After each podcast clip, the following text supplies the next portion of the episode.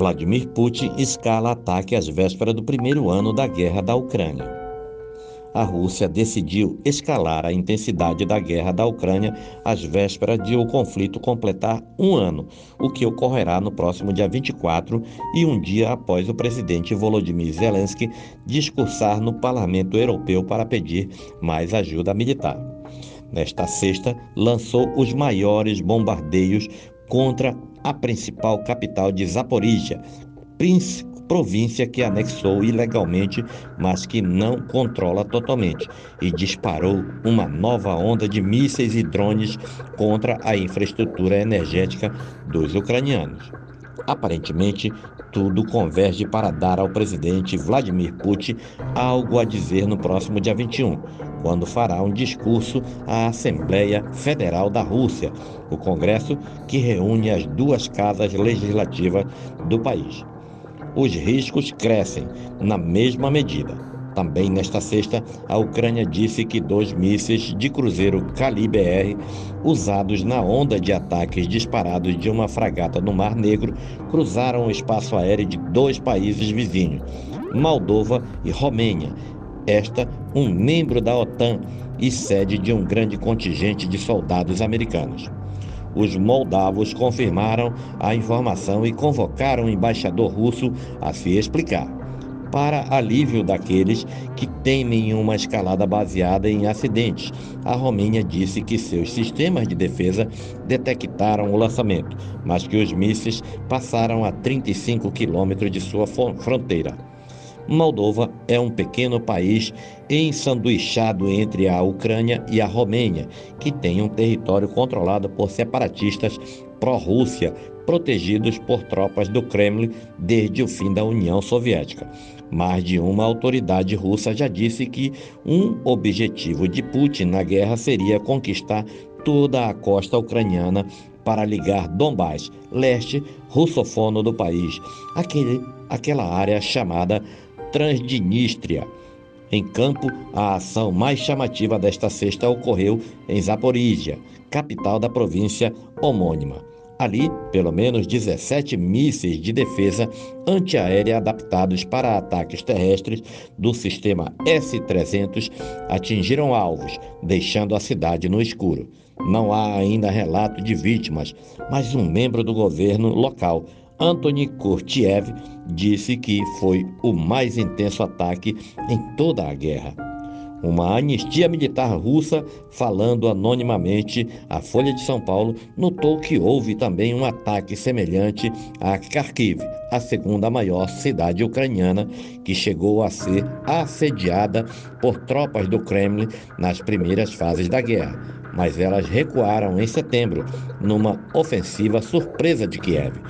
Para ele, isso pode sinalizar tanto um diversionismo, já que o governo Zelensky diz que a Rússia prepara uma ofensiva grande focada mais ao sul e ao leste, quando uma ação de fato programada para tentar tomar a cidade. Já Zaporizhia é um objetivo mais óbvio, dado que esta está na porção norte da província, que os russos nunca ocuparam.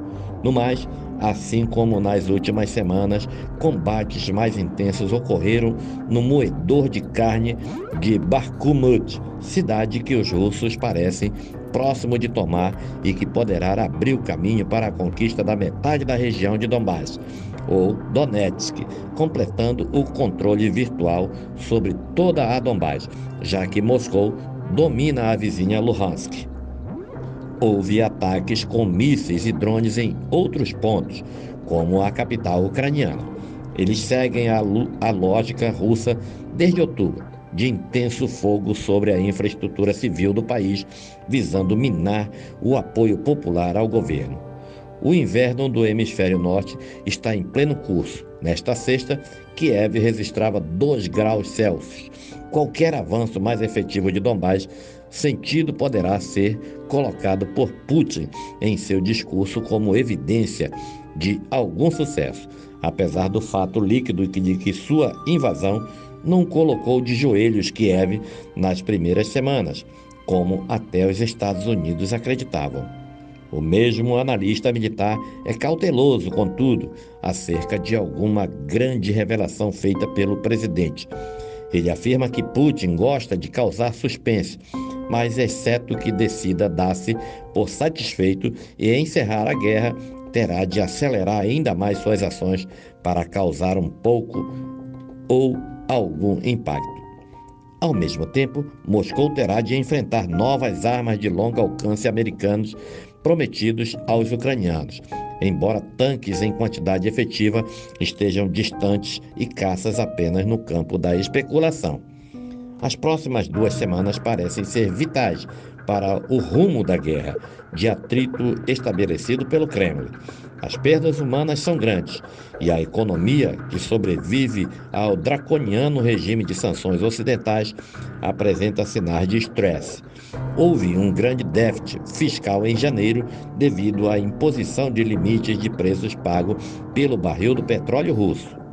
O problema em desenhar cenários neste contexto complexo é a impossibilidade de leitura do que de fato Putin quer, mesmo por analistas próximos do Kremlin, como o russo que falou com a reportagem.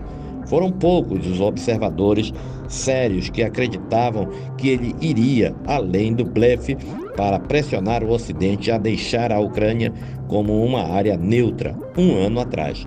Assim, lembra o analista, tudo é possível até o dia 21, que não descarta um maior envolvimento da cooptada ditadura aliada de Belarus na guerra.